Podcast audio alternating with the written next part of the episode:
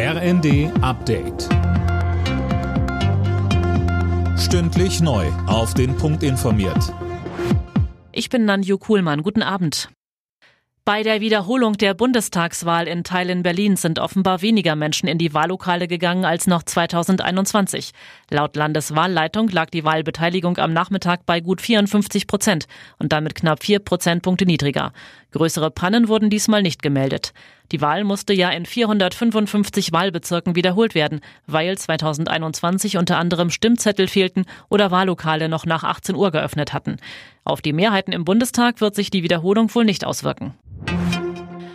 Vor der drohenden israelischen Offensive im Süden des Gazastreifens hat Israels Ministerpräsident Netanyahu sichere Korridore für Zivilisten zugesagt. In dem Gebiet halten sich rund 1,5 Millionen Menschen auf. Der EU-Außenbeauftragte Borrell warnte vor einer humanitären Katastrophe. Football-Fans auf der ganzen Welt zählen schon die Stunden. In der kommenden Nacht findet in Las Vegas der diesjährige Super Bowl statt.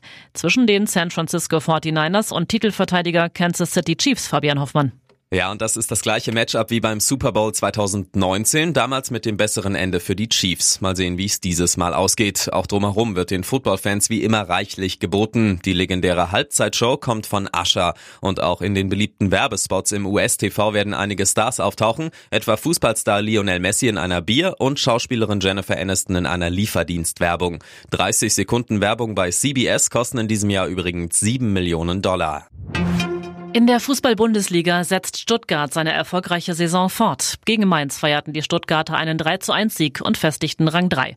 Mainz bleibt Vorletzter. Alle Nachrichten auf rnd.de